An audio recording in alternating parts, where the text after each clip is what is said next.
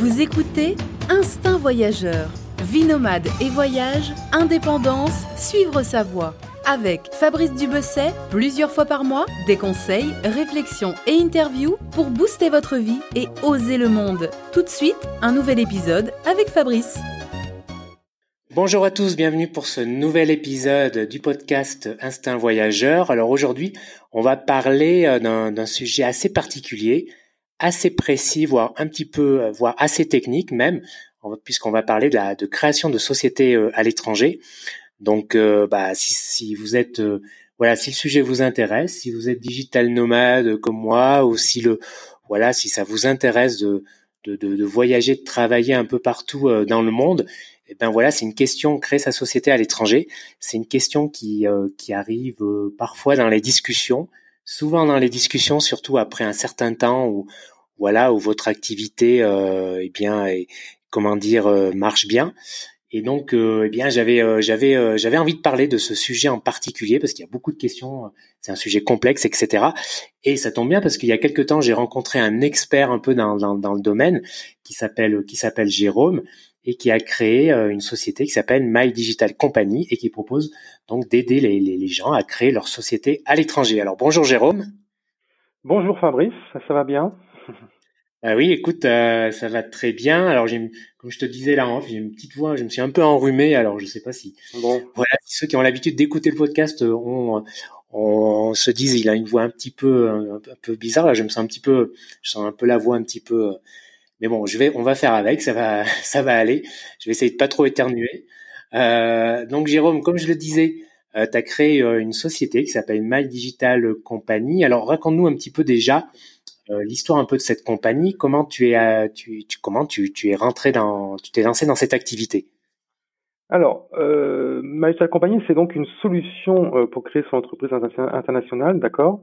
En gros, utilisable par tout le monde, en fait, tous les entrepreneurs du monde entier et de n'importe où. Alors comment comment c'est arrivé Tout simplement euh, lors d'un voyage euh, en Estonie que j'ai fait il y a pas mal d'années, pendant deux ans, où c'était le tout début euh, de ce concept de e-residency qui permet de créer son entreprise aussi de n'importe où dans le monde en fait et qui qui commençait à ça commençait à se mettre en place tout simplement et moi, je suis revenu de ce de ce voyage en fait avec euh, euh l'idée effectivement euh, qu'il était était possible de faire quelque chose euh, d'assez intéressant pour proposer aussi aux entrepreneurs du monde entier en fait de, de créer leur entreprise et de proposer par contre un, un package complet si tu veux euh, sur qui permettrait d'avoir son entreprise mais aussi tous les outils parce que c'est très important d'avoir tous les outils euh, mhm. pour pouvoir développer son business.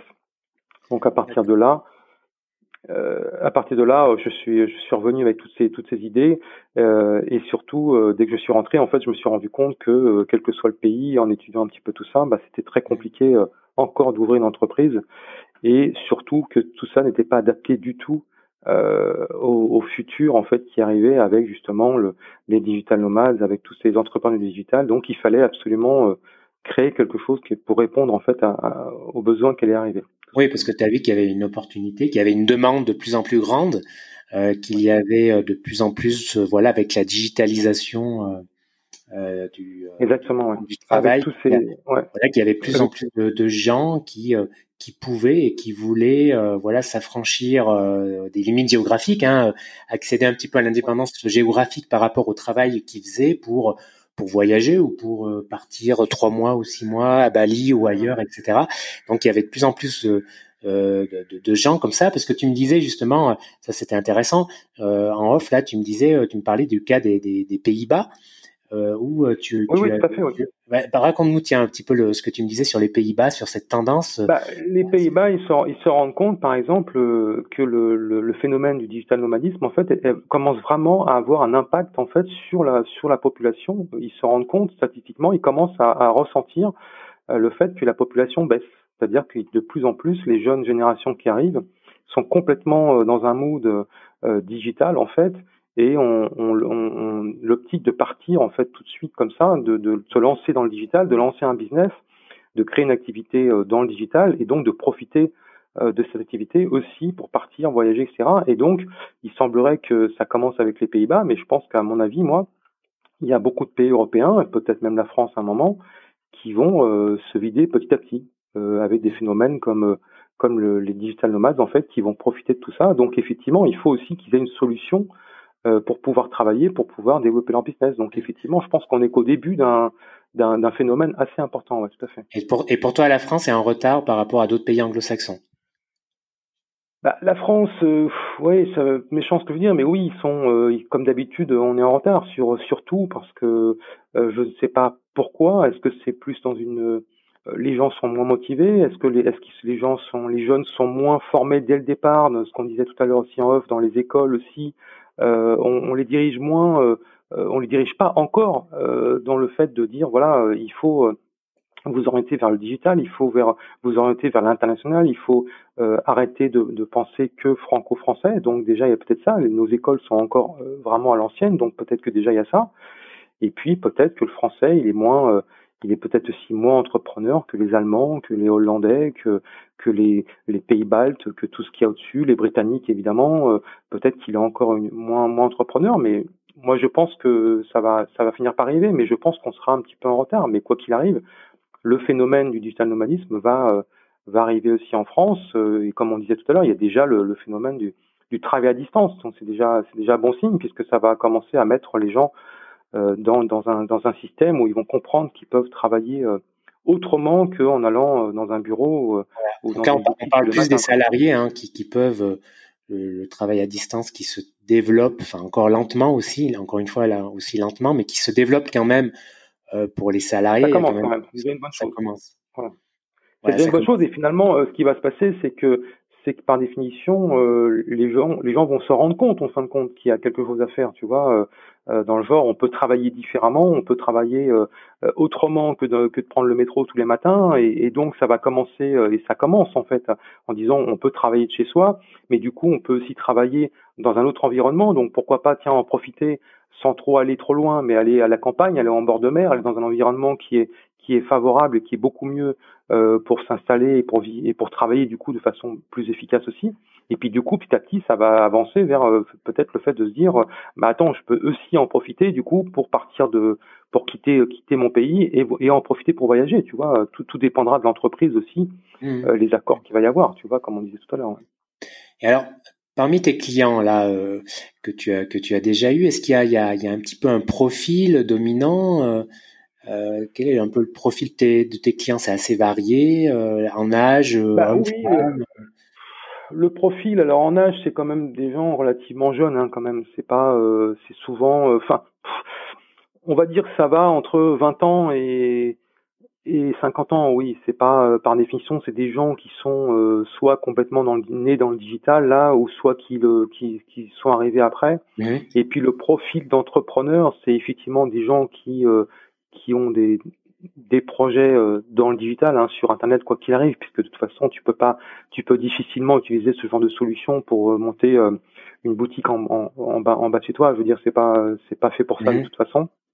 Et puis ce sont aussi beaucoup bah oui des, digital nomades des voyageurs des des gens qui qui sont qui ont compris le concept de pouvoir quitter le, le, tous les systèmes classiques et donc de, de créer une société qui soit plus adaptée pour ce genre de, de projet. Mmh.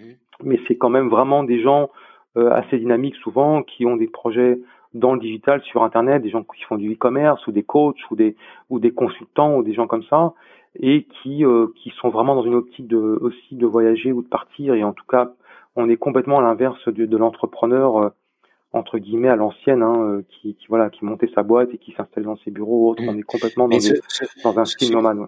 Mais ce sont des gens qui ont déjà quitté la France, qui, qui euh, voilà, qui, qui ne viennent plus en France, qui ne, qui ne résident plus en France même quelques mois, qui sont vraiment, euh, hop, euh, alors déjà, alors dans, dans, nos, dans nos utilisateurs, on a euh, on a euh, on a quasiment euh, on a des utilisateurs de tous les pays, hein, quasiment dans le monde entier. Donc on a alors après si on parle vraiment France, effectivement, alors déjà c'est pas ce qu'on a le, plus les, les, Français.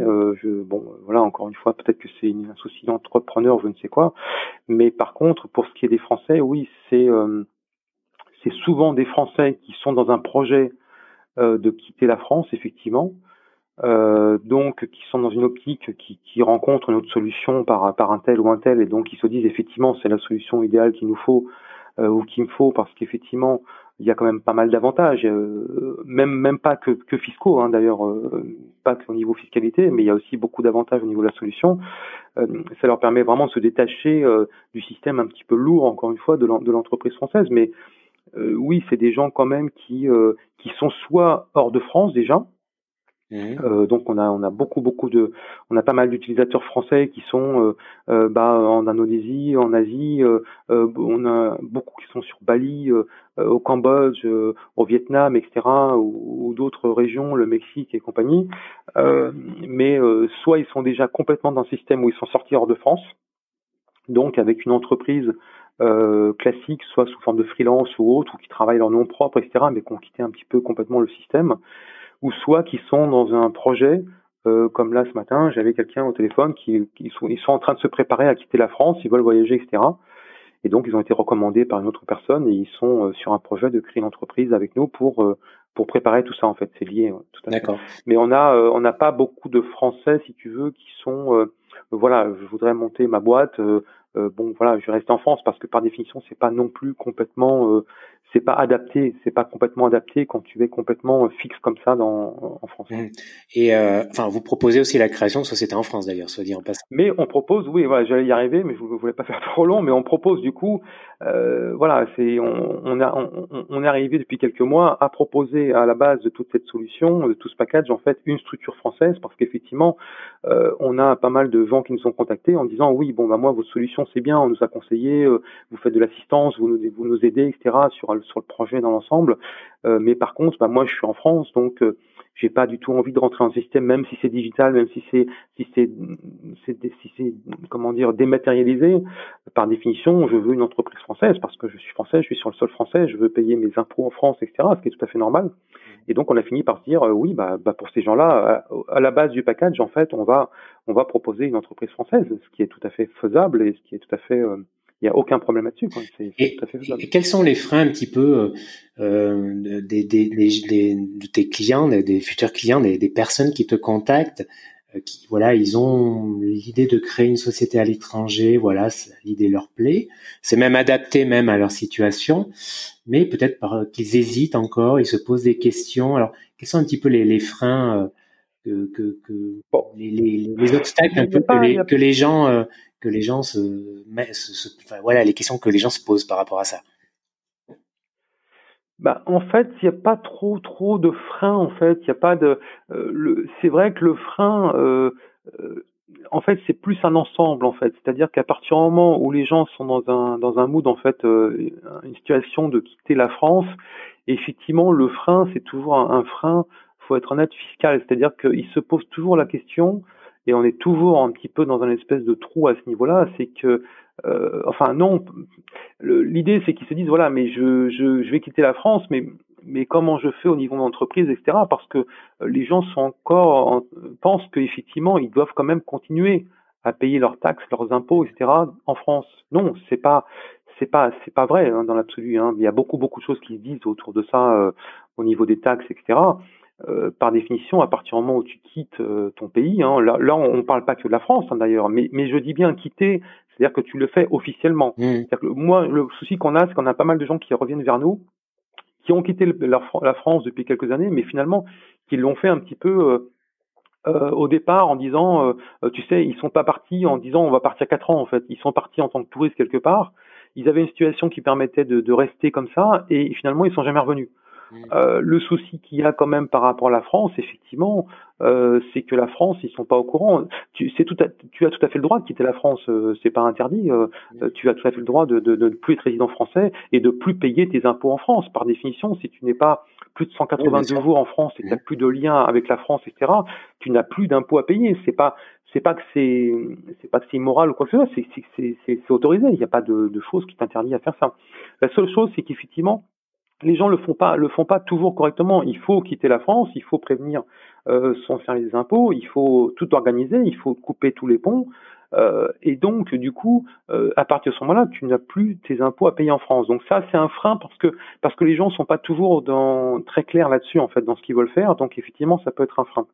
Et puis après, le deuxième frein, en réalité, c'est lié, c'est-à-dire que à partir du moment où tu veux, euh, bah, lors du, de la, du Salon Starter, on en a parlé finalement, à partir du moment où tu veux quitter tout, tout, tout, tout, euh, tout le système, en fin de compte, pour pouvoir vivre à l'étranger, etc., bah du coup tu, tu quittes vraiment le système, c'est-à-dire que tu, tu n'as tu n'as plus accès non plus à tout ce que facilite la France au niveau sécurité sociale. Là-dessus, c'est quand même un pays qui est vraiment parfait là-dessus, au niveau au niveau couverture sociale, au niveau euh, au niveau sécurité, au niveau tout ça. C'est un des pays quand même les les, les, les mieux là-dessus, même si tout coûte horriblement cher, mais c'est euh, euh, tu, tu quittes aussi, il faut jouer le jeu, c'est-à-dire que tu quittes aussi la sécu. Donc du coup, le frein, c'est que tu dois aussi t'organiser pour euh, avoir une sécurité euh, privée, une sécurité sociale privée, internationale, etc. Parce qu'il y a aussi le côté où tu, dois partir et, gérer où tu vas partir pour pouvoir être couvert, pour pouvoir aussi euh, gérer les problèmes de visa, etc. Donc le, frein, c'est plus, là je parle bien encore une fois avec les Français finalement, c'est que ils ont de projets de partir, mais euh, soit c'est des gens qui partent complètement à l'arrache entre guillemets et ils se posent pas de questions. Donc moi, pour moi, je pense que c'est ça qu'il faut faire, sauf qu'au niveau des impôts, il faut quand même vraiment bien tout caler, prévenir, euh, rester en contact même avec la France, etc. Parce que de toute façon, tu dois quand même faire une déclaration tous les ans, quoi qu'il arrive, même si elle est à zéro. Euh, et de toute façon, il faut le faire parce que comme ça, au moins, ils savent un peu où tu es. Et puis quand tu reviens, tout est clair, tout est précis. Et dans quatre ans, effectivement, ou cinq ans, tu vas parvenir où ils vont te dire où vous étiez, vous nous avez de l'argent, ou je sais pas. Il faut vraiment le faire officiellement. voilà. Parce que attends, je te coupe un peu parce que euh, parce que euh, là, on parle bien parce que le, le, le, thème de la création de sociétés à l'étranger. Alors, je sais pas si si toi tu le ressens, mais je pense que pour le grand public parfois il est un, peu connoté péjorativement, c'est-à-dire qu'il y a un petit peu parfois euh, c'est un peu sujet à débat, tu vois, on mélange un petit peu tout entre exil fiscal, tu vois, tu vois c'est un peu cette notion là, on en parlait, hein. on en parle pas mal depuis ces hein. dernières années, euh, euh, toutes ces thématiques, paradis fiscaux, etc., etc. Alors la première chose là, c'est qu'on parle bien de création de sociétés à l'étranger, donc c'est légal. Pourquoi c'est légal? Parce que la personne n'est plus résidente en France. Donc, euh, il a pas, d'évasion Donc, du coup, il, ne s'agit plus d'évasion fiscale, d'exil fiscal, etc. C'est le choix. Ah non. C'est le ah choix de euh, voilà de ne plus être résident en France pour différentes raisons qui ne sont pas d'ailleurs forcément que fiscales. Hein. Ça peut être juste euh, rechercher une meilleure qualité de vie, voyager, etc. Mais voilà, c'est pour ça que la solution est, parfaitement faite en fait quand on s'est rencontré il y a quelques mois et qu'on a parlé de tout ça. Effectivement, elle est, elle est dédiée, même si c'était pas spécialement que pour ça au début, mais elle est vraiment dédiée et complètement parfaite pour les digital nomades, mais les vrais, les vrais digital nomades, voyageurs perpétuels comme on dit, etc. Parce qu'effectivement, de toute façon, si tu fais ça vraiment dans les règles, tu n'es pas dans l'illégalité. C'est-à-dire que tu, euh, il y a deux choses. C'est-à-dire que si jamais on, on imagine l'autre situation qui est complètement illégale, par contre, hein, c'est-à-dire que euh, si tu restes en France, par exemple, et tu montes une société internationale comme nous, alors, on, a préféré appeler ça société internationale parce qu'effectivement, autant être direct, effectivement, quand tu dis que c'est un peu connoté, c'est connoté offshore, c'est-à-dire évasion, etc. Bon, évidemment qu'on n'allait pas appeler ça, on n'allait pas appeler ça créer vos sociétés offshore, c'est une société internationale, mais c'est pas. Euh, l'idée, c'est que c'est à partir du moment où tu restes en France, tu vas avoir deux, deux, deux risques. Euh, non seulement tu, même si tu joues le jeu, c'est-à-dire que ce que tu récupères de cette entreprise nationale, donc tes revenus personnels, effectivement, tu dois payer tes impôts personnels quoi qu'il arrive dans le pays, dans ton pays de résidence. Euh, donc ça c'est une chose, mais le, deuxième risque, le vrai risque en fait que tu as, c'est qu'en vérité tu vas piloter cette entreprise euh, de, de, la France. Tu vois ce que je veux dire? Donc il y a un moment effectivement, euh, ton entreprise internationale, quelle qu'elle soit britannique, américaine ou estonienne ou ce que tu veux, elle, peut être, elle peut être qualifiée établissement permanent, comme on dit, en France. Donc ça veut dire que le fisc va au, bout d'un moment te la requalifier établissement permanent, donc elle devient finalement une entreprise française et tu dois finalement le déclarer et payer tes impôts en France. Donc dans l'absolu, ça ne sert à rien du tout.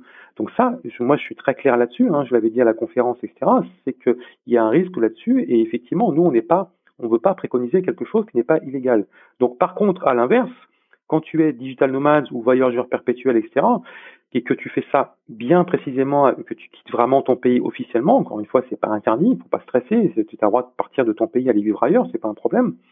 Et bien là, finalement, tu tombes dans un système finalement où ton entreprise internationale, là, tu l'emmènes avec toi. Donc là, effectivement, une solution comme la nôtre, c'est quand même, c'est pas que fiscalement que c'est intéressant, mais c'est aussi parce que c'est une solution que tu peux utilisé complètement à distance. Il n'y a pas besoin de, de, déplacement. Il y a une assistance. Donc c'est vraiment un, un, outil que tu utilises avec toi qui peut, dont tu peux te servir partout dans le monde finalement. Voilà, bon ça c'est plus technique, mais par définition tu deviens euh, vraiment, tu es vraiment dans la légalité parce que tu ne vis pas plus de 182 jours dans un pays. Euh, donc ça veut dire que finalement ton entreprise ne peut pas être qualifiée d'établissement permanent dans un autre pays, et toi, personnellement, en termes de revenus personnels, tout ce que tu en tires, bah finalement, il y a un espèce de trou un petit peu administratif qui fait que tu n'as pas d'impôt à payer. Donc, tu te retrouves dans, une, dans, un, dans, un, dans un fonctionnement, dans un système, effectivement, où tu ne payes pas d'impôt du tout. Mmh. Voilà. Alors après, je sais, il y a des gens qui vont peut-être euh, euh, crier au scandale après, après, le, après ton podcast ou autre, qui vont dire oui, mais bon, euh, c'est immoral, c'est machin. Ça, c'est, ça, c'est, on peut en débattre. C'est, c'est, mais par définition, euh, tu, tu, c'est pas c'est pas illégal quand tu es vraiment dans cette situation bien précise. Par définition, de toute façon, tu ne. Après, tu peux aussi dire, tu peux payer tes impôts en France si tu veux. Après tout, hein, tu peux faire un don. Euh, mais par définition, le principe, c'est que tous les ans, quand tu as fait ça proprement, je dis bien, tu as quitté la France, tu vas recevoir une déclaration à faire quand même tous les ans du, du, du bureau des non-résidents, etc. Et donc, tu, tu dois déclarer tes revenus que tu as eu en France. oui. Et à partir du moment. parler de, enfin, je sais pas, peut-être qu'il y a des gens qui pensent ça, mais parler, euh, enfin, dire que c'est immoral parce que tu, enfin, je veux dire, euh, que ça reste légal. Tu, tu, tu si t'as envie d'habiter euh, en Asie, euh, voilà euh, pendant six ans et euh, d'avoir ta société qui ne soit pas en France que tu et donc t'es pas plus résident français donc tu payes plus d'impôts en France. Il y a enfin il y a dire que c'est un peu immoral c'est un peu pousser le bouchon quand même. mais très honnêtement quand tu parlais de freins typiquement les Français hein, je te dis on a des clients dans dans beaucoup beaucoup de pays en fait et c'est typiquement, euh, il y a plein de pays où ils se, ils ont pas de frein du tout, ils se posent pas la question ils disent oui, moi je quitte mon pays, c'est propre, j'adore mon pays, etc. Mais j'ai envie de vivre autrement, comme comme vous, les digital nomades, etc. J'ai envie de vivre autrement, de profiter d'autre chose. Et donc, par définition, de toute façon, techniquement, techniquement même, euh, c'est même pas toi qui dis que tu n'as pas d'impôt à payer, c'est que techniquement, quand tu fais ta déclaration, euh, que, où tu es, etc., de toute façon, les impôts te disent effectivement, vous n'avez pas d'impôt à nous payer. C'est aussi simple en fait.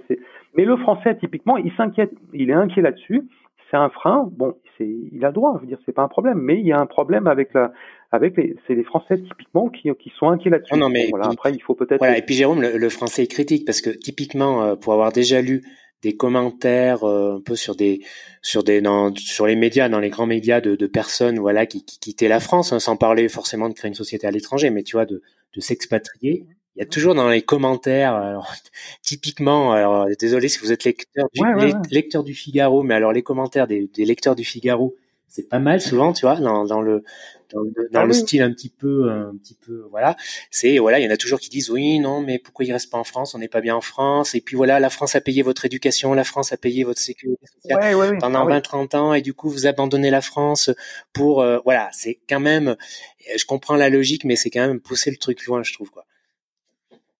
Oui, voilà. Donc avant, avant qu'il y ait effectivement tout ce genre de commentaires, finalement peut-être sur ton podcast, vraiment, nous, notre solution, c'est on, on ne, on ne dit pas aux gens, on ne dit pas aux gens quitter la France, profiter du système, machin, ou je sais pas quoi. On dit aux gens que si vous êtes dans un, dans un projet de quitter la France, etc., vous, vous pouvez avoir accès à autre chose, à d'autres sociétés. Mais c'est vrai, dans l'absolu, on va peut-être avoir des gens là qui vont te répondre là dans le podcast, qui vont crier au scandale et qui vont dire, mais attendez, vous pouvez aussi très bien créer une société française et puis partir à l'international, faire tout votre business, etc., et payer vos impôts. Oui, non, mais dans l'absolu, tu peux.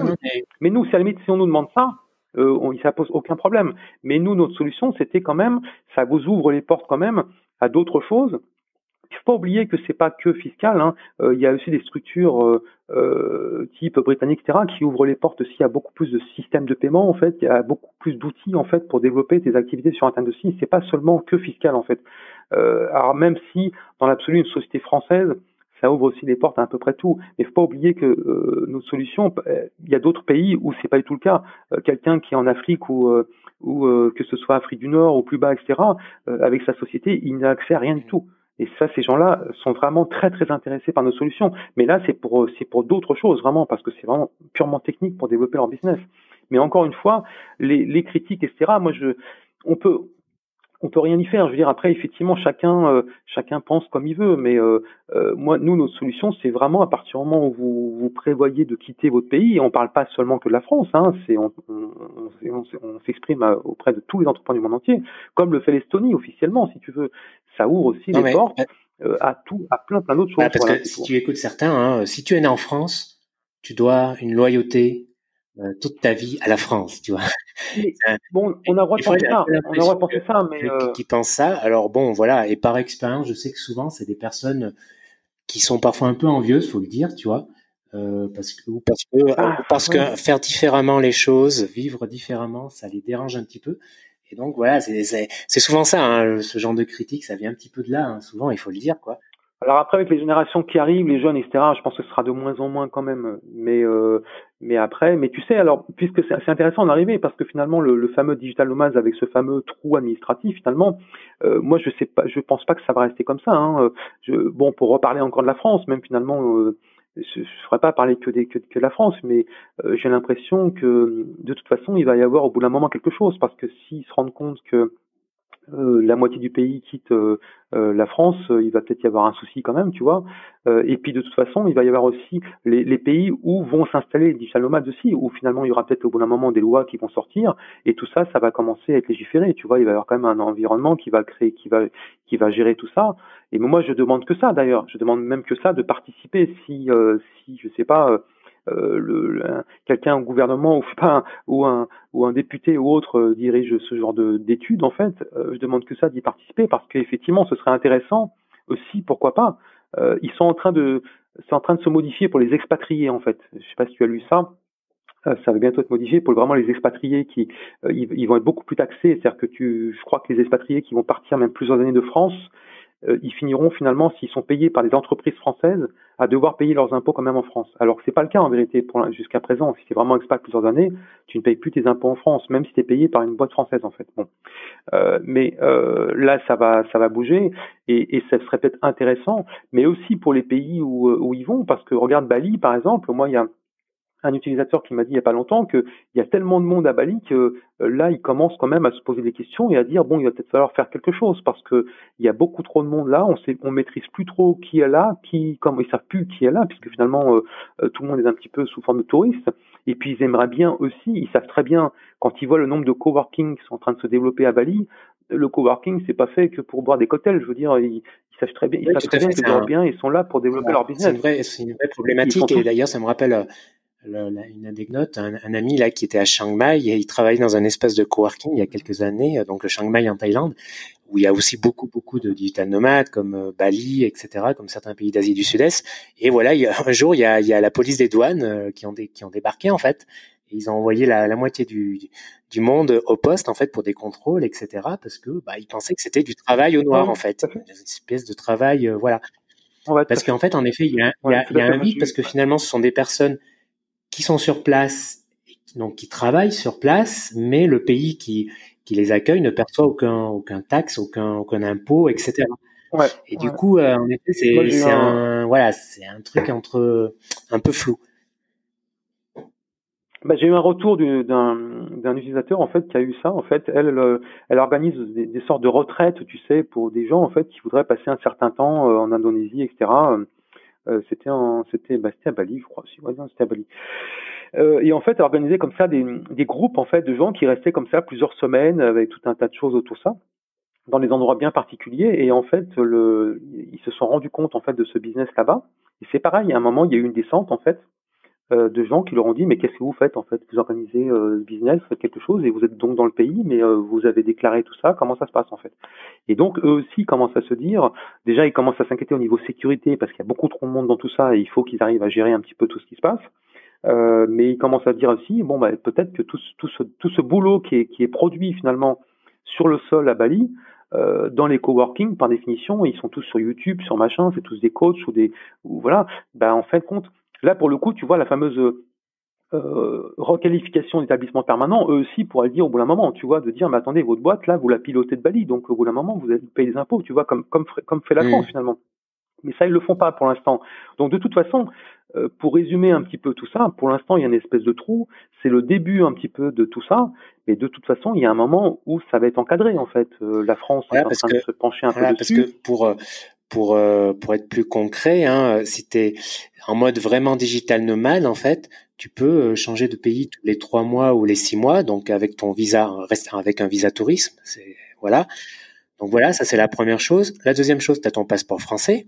Donc tu plus résident français, mais tu as ton nationalité française. Et la troisième chose, tu as ta boîte, donc qui est dans un autre pays, États-Unis, Estonie, Angleterre. voilà, donc tu es, un petit peu voilà, t'es, es ce qu'on a, ce qu'on appelle. Et tu la balades avec toi, tu la balades avec toi. du coup, en effet, tu, tu, ne payes pas tu peux ne pas payer d'impôt local, en tout cas, si tu changes de pays tous les trois mois et six mois, et c'est, et c'est légal en fait bah, ta structure, en fait, si tu es sur une structure au niveau société qui a des avantages fiscaux, encore une fois, parce qu'il y a des pays euh, qui, qui, proposent, immoral ou pas immoral, il y a des pays qui proposent des, des, des, structures avec des taux d'impôt très très bas, voire des fois à zéro. Euh, et puis, si tu n'es plus, tu pas résident nulle part et que tu te promènes tous les trois mois, entre guillemets, euh, oui, tu, sans, sans vraiment le vouloir, finalement, tu te retrouves dans une situation où tu n'as plus d'impôts à payer nulle part. Donc, alors que ce soit encore une fois immoral ou pas, je sais pas, que ce soit euh, qu'il faille légiférer tout ça, oui, moi je suis d'accord. Euh, peut-être un jour même ça va se mettre en place.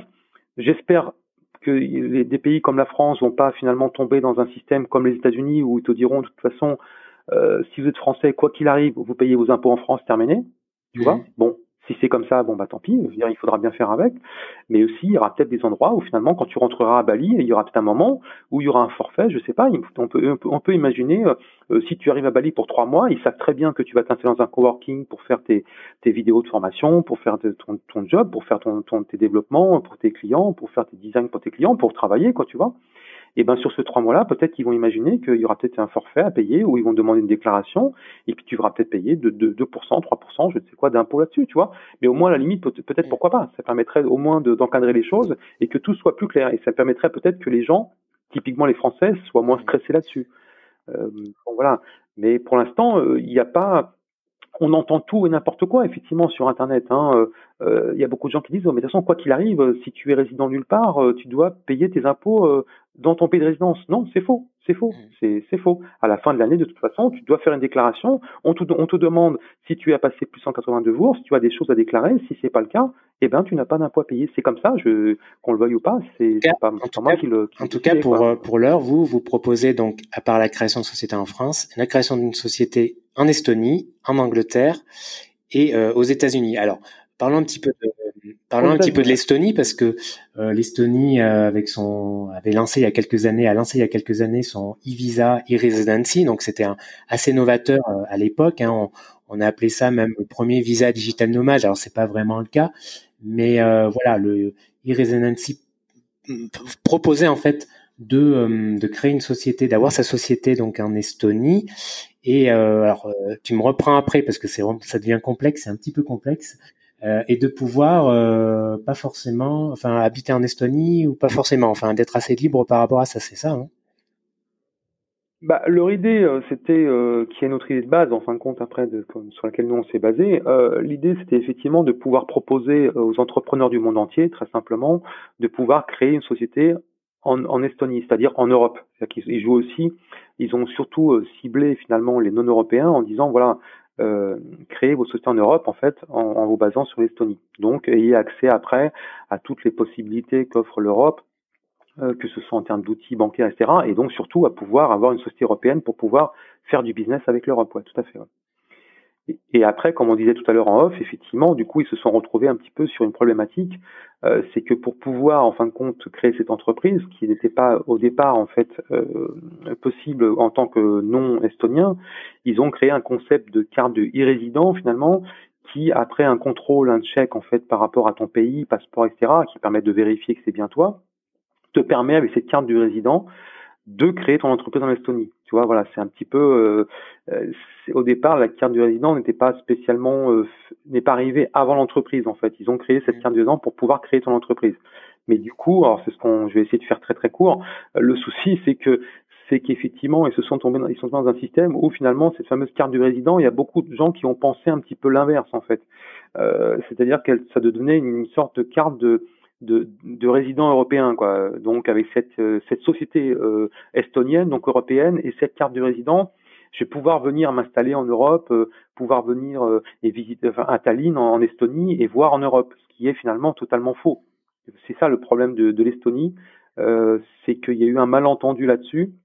Et nous, on a tous les jours, toutes les semaines, etc., des gens qui nous contactent, qui sont hors européens, qui ont des très bons projets en Inde, au, euh, au Brésil, en Afrique, euh, beaucoup, et qui me disent systématiquement, qui nous disent, voilà, du coup, euh, dès que j'ai ma carte du résident, est-ce que je peux venir en France D'accord. Mais bah, je leur dis, voilà, c'est pas évident, quoi. C'est, c'est même et donc du coup, il y a eu un petit malentendu, mais mais à l'origine, c'est le début de tout ce phénomène en fait. Et, et, ils sont en train encore de travailler là-dessus pour justement faire une version 2.0 parce qu'ils se sont bien rendus compte que euh, il s'était un petit peu emmêlé les crayons entre euh, créer une société et puis e-residency. Dans e-residency, il y a résidence et pour beaucoup de gens, résidence, c'est mmh. très important. D'accord, mais, mais là concrètement, je suis un Français digital nomade. Quels sont les inconvénients et les avantages de créer ma société en Estonie? En deux, trois mots. Au niveau des taxes, ouais, en deux, trois mots. des inconvénients. Bah, au niveau des taxes, honnêtement, euh, bon, tu as entre les mains une entreprise européenne, donc voilà, donc ça c'est fait. Euh, tu, ça te permet d'ouvrir. Euh, enfin, pour moi, il n'y a pas plus plus d'avantages avec l'Estonie que le Royaume-Uni. Ou les, bon, les États-Unis c'est différent, mais par exemple le Royaume-Uni ou, ou l'Estonie, pour moi c'est exactement la même chose. C'est même beaucoup plus avantageux d'ouvrir une, une, société au Royaume-Uni. Alors Brexit ou pas, hein, parce que ça va pas changer grand-chose à ce niveau-là. Euh, L'Estonie, finalement, oui, ça te permet d'avoir une entreprise européenne. Euh, ça te permet, euh, au niveau taxe, s'il y a quelque chose qui est intéressant, c'est sûr que si on compare à d'autres pays comme la France euh, ou autres, c'est que le principe de l'Estonie, c'est qu'à partir du moment où tu ne touches pas au, au, au bilan, enfin au bénéfice, si tu veux, tu n'as pas d'impôt en fait très simplement. C'est-à-dire que si jamais euh, tu fonctionnes, tu as des clients, tu, tu factures, tu, tu reçois des, euh, des, des, des, paiements, etc., et que tout ça, tu t'en resserres pour développer ton entreprise, euh, faire de la com, euh, développer encore plus, enfin voilà, faire en, travailler avec des gens, payer des voilà tout ça, et que tu, tu te, te verses pas de dividendes en quelque sorte, il y a aucun, il y a, zéro impôt. Il n'y a pas d'impôt sur la société. Il n'y a pas d'impôt sur la société. Donc imagine tu, tu fais tu fais un bilan et à la fin de l'année tu as 100 000 euros de bénéfices sur ton résultat net.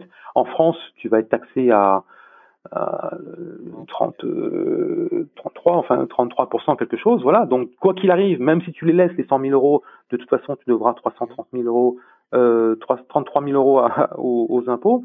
En Estonie, ça n'arrive pas. Si les 100 000 tu les tu les laisses, tu te verses pas de dividendes. Euh, bon bah tu, tu n'as pas d'impôt. Et à partir du moment où tu te verses dividendes, tu as 20% d'impôt. Voilà donc pour le coup, il y a, y a, quand même un souci, c'est qu'il y a quand même un moment où tu montes une entreprise, c'est pas fait non plus que pour euh, réinvestir, etc. Il faut bien manger, gagner un minimum d'argent. Donc effectivement, c'est pas ce qu'il y a de plus intéressant euh, au niveau taxe, mais quoi qu'il arrive, quand on compare une entreprise autre, euh, France et compagnie, bien sûr, c'est intéressant. Mais après, sinon, ça c'est l'avantage, mais il y a aussi des inconvénients. Voilà. Après, on, on en pour en parler dans un autre truc, etc. Mais c'est vrai que l'Estonie, c'est il y a, un inconvénient, c'est que finalement euh, l'utilisation que veulent en faire beaucoup de gens, finalement, bah, elle n'est pas, elle est pas faite pour ça. C'est-à-dire que euh, il y a beaucoup de gens qui pensent que leur fameuse carte du résident, encore une fois, c'est une adresse. Et donc, de toute façon, pour ouvrir les comptes bancaires, etc., euh, type TransferWise, que ce soit des banques digitales ou des banques physiques, de toute façon, ta carte de résident ne te sert à rien parce que tu peux pas dire, voilà, je voudrais ouvrir un compte bancaire pour mon entreprise estonienne, mon adresse personnelle, c'est euh, un tel à ta ligne, tu vois. Non, la banque dit, mais attendez, vous n'êtes pas du tout à ta ligne, il nous faut votre vraie résidence. Et du coup, ça pose des problèmes. Parce que finalement, si tu arrives euh, dans une banque européenne ou, ou, ou TransferWise, typiquement TransferWise par exemple, si tu arrives en tant qu'irrésident et tu viens d'Inde par exemple, euh, ils vont te dire, mais attendez, non, euh, votre entreprise estonienne, c'est bien beau, ça, on peut leur ouvrir un, lui ouvrir un compte, il n'y a pas de problème, mais le problème, c'est que vous, vous êtes directeur de cette entreprise et vous venez d'Inde. Et l'Inde, ce n'est pas accepté chez TransferWise, donc, donc toi, tu, pas vous ouvrir tu conseillerais plutôt une société en Angleterre bah, euh, Oui, c'est-à-dire que la société d'Angleterre, en vérité, elle n'a pas spécialement déjà besoin de carte du résident. Oui, parce qu'on en revient à la fameuse carte du résident. Le problème qu'il y a avec cette carte du résident, c'est qu'il faut l'avoir déjà pour pouvoir monter l'entreprise. Et euh, le problème, c'est que quand tu es effectivement français, c'est très simple. Tu vas la récupérer euh, à l'ambassade d'Estonie euh, à Paris. Il y a plein de pays, effectivement, où c'est tout à fait possible parce qu'ils sont partout. Donc, finalement, typiquement l'Europe, mais finalement, c'est pas c'est pas les Européens qui sont le plus intéressés par ce concept de résidency, c'est les non-européens. Et le problème, c'est qu'en Afrique, par exemple, tu dois avoir que, il me semble bien que pour demander ta carte de résident en, tant qu'Africain, je crois qu'elle est envoyée en Égypte, il me semble. Il me semble que le seul endroit où euh, ils sont en Afrique, c'est l'Égypte. Donc ça veut dire qu'imagine le gars qui est au fin fond euh, de l'Afrique tout en bas, euh, il faut qu'il voyage euh, pour aller récupérer sa carte du résident euh, en Égypte, tu vois. Donc c'est quand même pas l'idéal. Donc déjà c'est un peu pour les non-européens par définition c'est chiant, alors que le Royaume-Uni et pour les Français, bon bah par définition c'est beaucoup plus simple. Mais euh, voilà, si tu veux, le problème c'est que les gens à qui c'est vraiment destiné, finalement, c'est eux qui c'est le plus problématique pour récupérer leur carte de résident. En fait, pour toi, si tu es français, autant créer sa société en Angleterre. C'est les mêmes, avantages finalement. Bah, le, la structure du Royaume-Uni, oui, euh, déjà il y a l'avantage, c'est que tu n'as pas besoin d'être spécialement irrésident ou autre, c'est ouvert aux entrepreneurs du monde entier euh, sans aucun problème. Et puis effectivement, tu as des structures euh, au Royaume-Uni, là si on parle encore que fiscalement, mais il ne faut pas parler que ça non plus.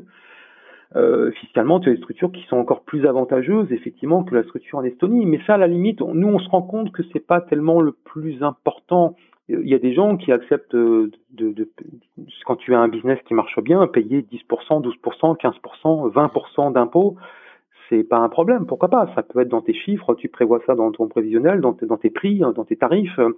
C'est pas un problème. Il faut d'ailleurs peut-être fonctionner comme ça. Pourquoi pas? Mais après, effectivement, il y a, il y a quelques structures réunies qui permettent d'avoir vraiment des, des facilités euh, fiscales qui sont vraiment très très intéressantes. Mais encore une fois, moi je mets pas le c'est pas le plus important. Mais par contre, l'avantage de la, société britannique, c'est que euh, pour moi, elle ouvre euh, beaucoup plus facilement les portes à tout. Euh, c'est très simple. Il suffit de prendre un exemple très très simple qui tout de suite résume la chose. C'est que tu prends Stripe par exemple. Euh, bah, une société britannique, tu vas pouvoir offrir un compte Stripe sans aucun problème. Aujourd'hui, quelqu'un qui fait du e-commerce, euh, qui monte sa boutique Shopify ou qui veut même se faire payer par carte bancaire euh, ses factures, etc., sur un système de paiement, euh, eh ben, il va prendre Stripe. Je veux dire, le, couple, c'est Stripe et PayPal. Tu vois, il n'y a pas de là-dessus. mais sauf qu'avec une société en Estonie aujourd'hui, ils ont ouvert finalement, euh, ils ont ouvert il y a très très peu de temps, là, je crois que c'est il y a deux semaines, ils ont ouvert donc l'Estonie, Stripe, donc tu peux ouvrir un compte, euh, un compte Stripe euh, avec une société en Estonie, sauf que euh, nous, en faisant des tests, on s'est rendu compte que c'est pas si facile que ça parce que eux, ils, ont accepté de faire ça, mais en se basant sur la, ils demandent la vraie résidence, encore une fois, de, du directeur, tu vois. Donc ça veut dire, ça veut dire quoi? Ça veut dire que, encore une fois, euh, tu, tu arrives euh, avec un pays qui n'est pas accepté par Stripe au départ en tant que directeur. Si tu résides dans un pays, euh, et eh ben ça passe pas en fait ils peuvent pas t'ouvrir le compte. Ils te disent voilà, on veut bien, on accepte le, concept e-résident, d'accord, pas de problème, mais de toute façon, on accepte parce que finalement, son adresse de résident, on s'en fiche. Nous, on va, on va lui demander sa vraie adresse de résident. Et si sa vraie adresse de résident, elle n'est pas dans un pays qui est où Stripe est ouvert, mmh. bah, le compte est pas ouvert. En effet, oui, si tu es résident, euh, oui, d'accord. Ouais, en effet, ça peut poser problème. Donc, euh, oui, l'Angleterre a au moins alors, alors, alors qu'en réalité, alors qu'en réalité, euh, avec une société britannique, par contre, tu peux être dans n'importe quel pays, le directeur, et là, ça passe, en fait.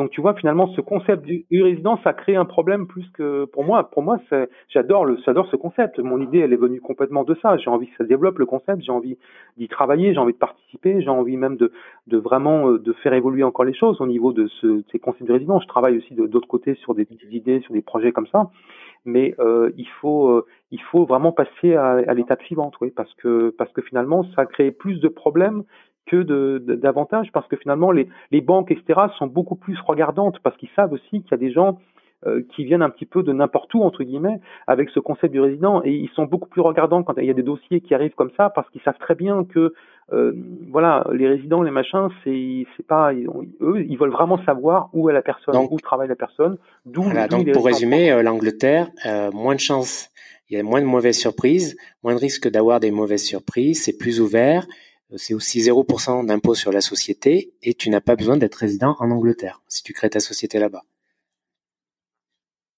Voilà. Alors. Exactement. Et d'ailleurs, c'est pas c'est pas conseillé d'être résident en Angleterre parce que pour le coup, si jamais tu résides en Angleterre, là par contre, ta, ton, ta société est taxée. oui. Après, il n'y a pas que il y a pas que les structures à 0%. Hein. Euh, il y, a, il y a la fameuse limited avec avec des impôts, mais il y a des structures qui sont euh, complètement dédiées pour le coup au, digital nomade. Encore alors, quand on dit, euh, si tu es dans une vraie situation voilà, alors quand on dit 0% d'impôt sur la société, il faut pas oublier que si ensuite vous voulez rapatrier votre argent euh, enfin l'utiliser l'utiliser euh, sous forme de dividende, là, vous allez être taxé. Dividende, oui. Voilà. Ah oui, oui, bien sûr. À partir du moment où tu es euh, résident quelque part fiscalement et que tu dois payer tes revenus, tu dois, euh, à partir du moment où tu, tu, fais fonctionner cette entreprise et que tu en tires des dividendes, toi personnellement, tu dois déclarer sur ta déclaration de revenus euh, les dividendes que tu as tirés de cette de cette de cette entreprise. Mais oui, ça c'est très clair. Et donc encore une fois, on en revient au fameux voyageur permanent, au digital nomades, où eh bien, euh, et sauf aussi certains pays, hein, euh, euh, non seulement il y a effectivement le fait que si jamais tu n'es plus résident nulle part, bah du coup tu te retrouves dans une situation où bah, euh, à part faire un don, euh, euh, bah, normalement, tu, tu, peux tout à fait, sauf si c'est complètement immoral, tu peux tout à fait ne pas payer d'impôts personnellement. Mais il y a aussi des pays où tu n'es pas taxé en fait sur des revenus venant de l'étranger. Ça, c'est aussi une situation très particulière, type le, Cambodge par exemple, ou certains autres pays, où bah en fait, quand c'est des revenus qui sont pas faits sur le sol vraiment du pays, euh, et qui viennent de, de l'international, en fait, tu n'es pas, euh, tu n'as pas à les déclarer. D'accord, ouais, il y a, y a, en effet des pays comme ça. Alors, autre question, euh, qui ouvre une société aux États-Unis? Et pourquoi ouvrir une société aux États-Unis plutôt qu'en Angleterre? Alors là, c'est purement technique en fait. On en revient encore à Stripe par exemple. C'est que la, autant la structure britannique, c'est vraiment la structure idéale pour tout ce qui est projet e-commerce. Ça t'ouvre les portes à toutes les toutes les solutions bancaires, euh, digitales, tous les systèmes de paiement. Euh, ça t'ouvre les portes à tout. Par contre, les États-Unis, euh, par exemple, aujourd'hui, tu ne peux plus ouvrir un, compte Stripe, pour revenir encore à Stripe, hein, euh, euh, tu peux plus ouvrir un contrat avec une société américaine euh, dite non, non résidente. C'est-à-dire qu'ils ouvrent, ils ouvrent des comptes euh, pour des sociétés américaines, les Stripe, mais quand c'est vraiment un entrepreneur américain, tu vois, qui est installé aux États-Unis, qui, qui est physiquement avec son bureau et qui fait son job de e-commerce et qui a besoin d'un compte Stripe. Euh, par définition, notre concept, de toute façon, ce sera un, un non-américain qui, qui l'ouvrira à cette société américaine et qui ne sera absolument pas sur le sol américain. Et là, depuis quelques temps, euh, ça fait quelques semaines, quelques mois, euh, euh, Stripe n'ouvre plus. Hein. On a eu des refus, machin, et on a contacté donc la personne avec qui on est en contact chez eux, qui, qui, nous a expliqué que oui, ils refusaient maintenant d'ouvrir des, des, comptes Stripe pour des sociétés américaines non résidentes. Donc encore une fois, la société américaine est parfaite pour un pour un consultant, un designer, un développeur qui est juste dans un process de voilà, il, il a des jobs, il facture tu vois, il fait ses factures, euh, il met ses, ses comptes euh, sur ses factures suivant suivant la devise, etc. Il enquête sur son compte TransferWise ou autre. Euh, vraiment juste dans ce processus-là. Tu vois, s'il y a du commerce, il peut être bloqué euh, pour l'utilisation de certains outils.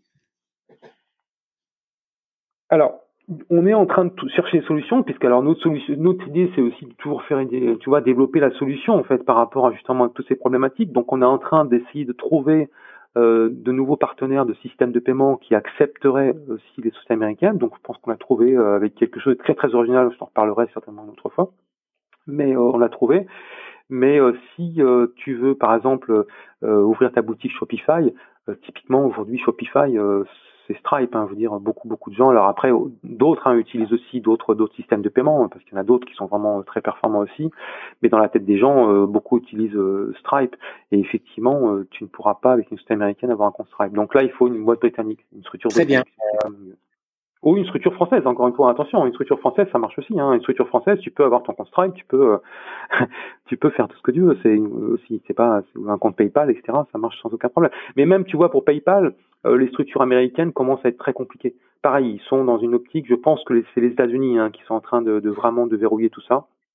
Aujourd'hui, un compte Stripe euh, euh, sans numéro de IN, sans numéro de, de, de sécu américain, etc., c'est c'est très très instable. Ils, te l'ouvrent, mais je trouve ça très très instable. Et là aujourd'hui, quand on ouvre une société américaine, maintenant de toute façon, tu sais, nous notre solution, on étudie le projet encore une fois de, de la personne, etc. Avant. Donc si effectivement c'est quelqu'un qui, qui nous dit moi, je fais, je suis designer, je fais des factures régulièrement à des clients. Bon, bah, cette américaine peut être complètement euh, parfaite, quoi. Mais euh, dès que c'est quelqu'un qui nous dit, moi, j'ai besoin de Stripe, PayPal, quoi qu'il arrive, euh, bon, bah là, c'est structure britannique euh, mm. ou bien, ou bien française, hein, encore une fois. Voilà. Ou bien d'autres structures qu'on avez voilà. vous proposé la création de sociétés avec trois pays, donc Estonie, Angleterre, États-Unis. Tu m'as dit peut-être vous allez vous intéresser au cas de l'Irlande, la... et France. La France, euh, rajoute la France aussi, ouais. La France, mais à l'étranger, ouais, vous allez vous intéresser, apparemment, tu me disais à l'Irlande, peut-être, à la Lituanie. Alors là, je, je voilà, j'ai fait un tour, etc. là-bas, et donc je, on va euh, effectivement euh, proposer bientôt des, des structures en Irlande. donc pour rester complètement en Europe en fait, parce qu'il y a des gens pour qui ça pose problème quand même euh, alors des gens pour qui ça pose problème parce qu'ils s'inquiètent, alors qu'effectivement il n'y a aucun problème. Mais alors on ne sait pas encore le résultat de tout ce qui va se passer avec le Brexit, mais il peut, euh, moi je pense, hein, d'après ce que je lis tous les matins, euh, que de toute façon au niveau e-commerce, au niveau circulation des biens, il semblerait qu'il va y avoir finalement déjà des accords qui sont qui sont déjà en place même depuis euh, tout ça, ça, ça a travaillé derrière finalement les administrations, et il semblerait que de toute façon il n'y a pas grand chose qui va changer à ce niveau-là. Donc finalement, ils vont être dans une, une espèce de système de circulation de biens. Ils vont rester mhm. dans la zone européenne, tu sais, comme le Liechtenstein, euh, l'Islande, etc. Voilà. Donc si c'est ça, tant mieux. Mais si c'est pas ça, il se peut quand même qu'il y ait un moment où il peut y avoir des problèmes pour les gens qui font vraiment du e-commerce, tu sais, qui font venir des produits euh, euh dans les, au niveau des différentes frontières, etc. Il peut y avoir un problème quand c'est pas une structure européenne. Donc du coup, on va effectivement euh, proposer bientôt des structures irlandaises et puis, à côté de ça, alors moi je m'intéresse beaucoup à d'autres phénomènes irrésidents, etc.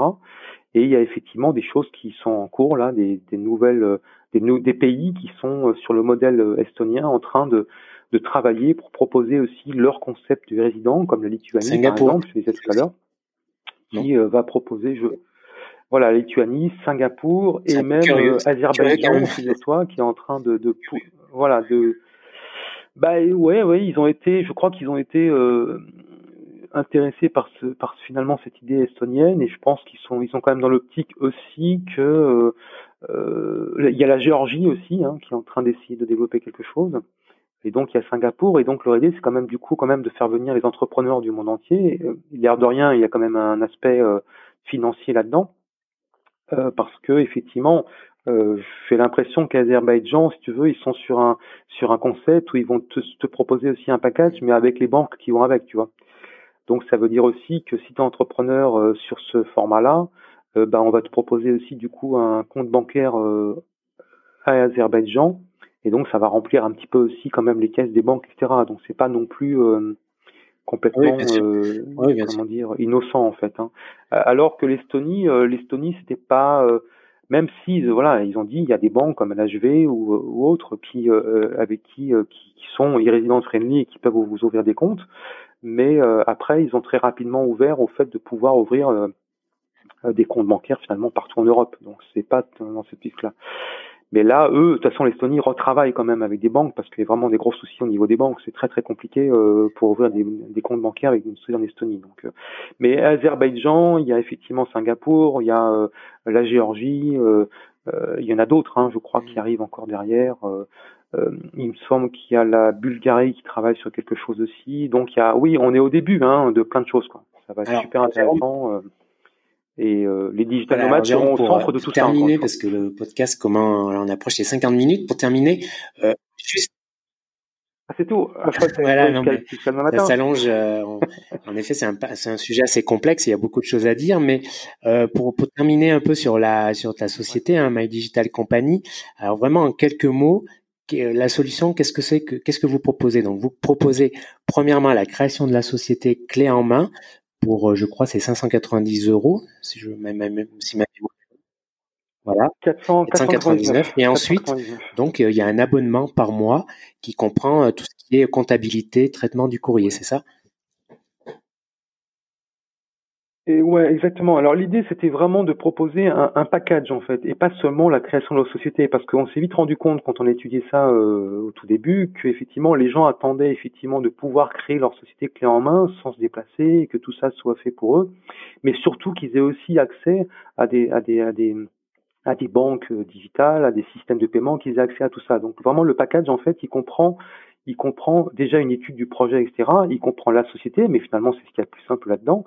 Mais il comprend aussi l'ouverture de comptes bancaires, de systèmes de solutions bancaires plutôt, comme TransferWise, Revolut, euh, tout un tas d'autres, Fire en Irlande, et donc aussi les ouvertures de comptes type Stripe, PayPal, plus d'autres systèmes de paiement maintenant avec qui on, on est en partenariat, et aussi mettre en place un système de facturation et donc euh, de gérer aussi toute la comptabilité. C'est vraiment l'idée, c'est pas seulement de créer une société, c'est de, une fois que la personne, on lui a monté tout son package en quelque sorte, il a plus qu'à lancer son business, tu vois, et il a plus qu'à travailler en quelque sorte. On le laisse pas comme ça dans la nature en disant va à ta société et puis débrouille-toi pour ouvrir des comptes bancaires par exemple, tu vois. ou bien euh, débrouille-toi pour ouvrir un compte Stripe ou PayPal. On s'occupe de l'ouverture de tout ça, on s'occupe de lui paramétrer tout ça et de lui linker tout ce qu'il faut pour qu'il puisse linker ça sur sa boutique Shopify ou autre. Donc en gros, il a plus qu'à travailler. C'était vraiment l'idée, moi, sur lequel j'insistais au début. C'est, il faut, on s'est dit, il faut pas euh, juste faire un concept de création de société. Il faut vraiment assister les gens dans leur projet et mettre tout en place pour eux pour que le gars n'ait plus, la personne n'ait plus qu'à qu'à lancer son projet et à travailler en quelque sorte. Et donc effectivement, il y a un package complet au début et après un abonnement mensuel qui comprend euh, une assistance parce que l'idée c'est de mettre un assistant, un coach personnel entre guillemets euh, qui va qui va aussi ça c'est important on on se rend compte que ça plaît beaucoup euh, d'avoir un assistant toute l'année le même en fait qui connaît le projet, qui connaît le, client, qui connaît ses, ses besoins et qui va l'assister pour n'importe quoi. On a des demandes franchement qui peuvent être qui vont très loin. Et, et donc la comptabilité aussi hein, parce qu'il y a quand même une comptabilité quoi qu'il arrive à gérer.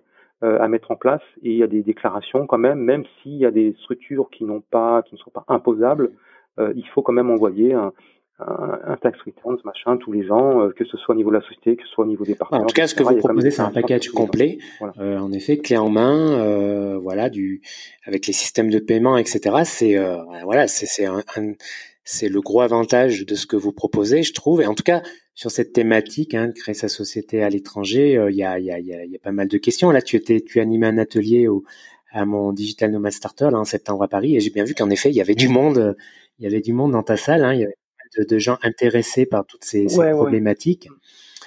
Et euh, voilà, et surtout là que vous, tu me disais que vous, vous allez un petit peu vous intéresser euh, davantage à proposer une solution plus destinée aux digital nomades, c'est-à-dire euh, qui, qui, qui est voilà par rapport notamment aux problèmes, à la problématique des assurances santé notamment, c'est ça? Oui, oui, l'idée c'est de c'est de travailler sur des solutions dédiées et effectivement, dont une très importante qu'on nous demande euh, depuis des mois et des mois, effectivement, c'est de c'est de pouvoir trouver des solutions un petit peu aux problématiques euh, bah, qu'on a, dont on a parlé, des digital nomades, effectivement, en termes d'assistance fiscale, de, de gestion, de, de, pouvoir gérer leurs impôts, la façon de quitter leur pays, de les assister là-dessus, etc., comme on disait tout à l'heure. Et puis surtout, un, euh, deux, deux, trois choses qui reviennent très très souvent, euh, de pouvoir les assister euh, euh sur le problème d'assurance santé, parce qu'effectivement, quand tu quittes ce système, finalement, français, on va dire, ou autre, hein, c'est pareil dans tous les pays, bah en fait tu, quittes aussi tous les avantages finalement que tu as, puisque finalement quand tu es salarié, tu payes des impôts, tu payes des charges sociales. C'est pas pour rien, c'est parce que justement tu es couvert socialement, etc. Et la France est un pays quand même qui est, assez assez bon là-dessus. Mais du coup dès que tu quittes ça, bah il faut pouvoir euh, prendre des assurances santé. Donc il y a des solutions qui existent. Et effectivement pour pouvoir trouver une solution euh, qui, euh, qui proposerait une étude en fait de la situation par rapport au pays, par rapport aux destinations, et de pouvoir conseiller, si tu veux, la meilleure assurance santé ou assurance voyage qui s'adapterait au, projet et euh, même peut-être aller plus loin. Euh, il y a une assurance santé qui nous a dit voilà, bah, ce serait aussi bien que vous puissiez faire le tampon finalement entre les deux quand il y a des problèmes, tu vois, parce qu'effectivement des fois c'est très problématique quand tu as un problème de de, de, remplir des dossiers, parce que le problème de ça c'est qu'il y a beaucoup de paperasse, beaucoup de choses à remplir quand tu quand tu as un, un cas euh, un cas problématique. Et puis, bah, si tu es dans une situation, si t'arrive quelque chose de grave, par exemple, tu peux très bien ne pas être en situation de pouvoir gérer tout ça. Donc l'idée, ce serait peut-être d'aller assez loin dans, dans, dans l'assistance de, de, façon à faire le tampon avec l'assurance santé pour gérer le dossier, par exemple. Tu vois, en tout cas, c'est ce qu'on nous a dit, c'est ce qu'on nous a demandé euh, qu'on puisse faire. C'est pas évident parce que là, on sort quand même, euh, mmh. on est assez loin finalement de la création d'entreprise. Mais ça, c'est un cas qui revient très très souvent.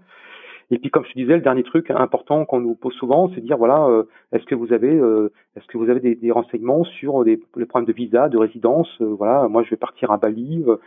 comment ça se passe au niveau de, de la, du, visa Et comme je te disais en, en, vite fait, c'est qu'on voudrait essayer de faire une sorte de de base de données de connaissances par rapport à tous nos utilisateurs justement, tu vois, des gens qui, qui sont à Bali, qui puissent nous expliquer en fait comment eux ils ont fait, comment ce qu'il faut faire pour qu'on puisse faire des sortes de fiches de renseignements, si tu veux, ou quand quelqu'un nous dira, voilà, euh, moi je vais partir à Bali, ben on leur dira, ben écoutez, on a tous les renseignements qu'on a récoltés de la communauté en quelque sorte, on leur donne, et même aller jusqu'à mettre en contact les gens qui seraient d'abord d'accord à Bali, par exemple, que euh, quelqu'un les contacte avant leur départ pour qu'ils puissent se renseigner, voire même se mettre en relation. Oui, en effet, ça serait, ça serait vraiment intéressant parce que chaque, chaque, chaque, pays, voilà, a ses particularités pour tout ce qui est visa de résidence, etc. C'est assez complexe.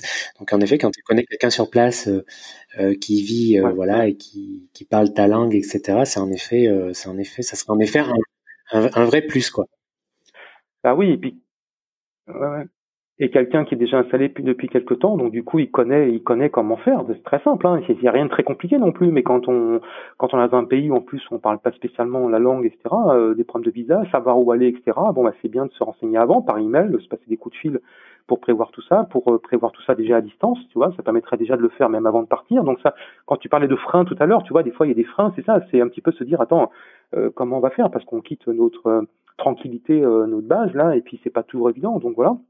Et puis même encore aller jusqu'à se rencontrer sur place pour pouvoir les aider à se mettre en place, à même peut-être, tu vois, des choses genre ben, louer un appartement, louer un truc, les coworking, euh, tu vois, les diriger et mettre en mettre un petit peu en relation toute la toute la communauté de de digital nomades en fait selon les régions. Et moi, franchement, je trouverais ça euh, vraiment euh, très très sympa de faire ça. Voilà. Donc il y a vraiment, comme tu disais, il y a plein de choses à faire. beaucoup de choses à faire, beaucoup de de choses à proposer parce que c'est quelque chose encore, voilà, qui qui est plutôt, euh, même si ça se développe, qui est plutôt à ses débuts, donc on ne sait pas trop dans quel sens ça va aller, où ça peut aller, etc. Donc beaucoup de choses à faire sans doute dans, dans, les années à venir. En tout cas, merci Jérôme pour pour euh, pour cette heure que tu que tu que tu m'as consacrée à. Eh bien, écoute, merci à toi. Voilà, merci à Jérôme d'avoir pris le temps de répondre euh, à mes questions. Alors, je sais que le sujet de ce podcast, de cet épisode, était euh, ne concernera sans doute pas tous. Hein, c'est un peu particulier, c'est sur un point assez précis.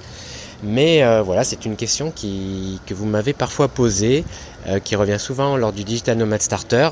Et voilà, c'était l'occasion euh, de tomber, de mettre la main sur un expert et de faire le point sur cette question. sur cette question qui concerne en effet certains expatriés, les digital nomades, etc. Bref, voilà. Je trouvais que c'était intéressant de parce que trouver des réponses à ces questions n'est pas évident. C'est un sujet voilà, euh, assez pointu. Donc voilà, merci d'avoir écouté cet épisode. Et puis, euh, comme d'habitude, on se retrouve dans deux semaines. Euh, n'hésitez pas à laisser un avis sur iTunes. voilà, si vous appréciez le podcast, voilà, j'apprécierais beaucoup. ça aide à faire connaître davantage ce podcast. Voilà.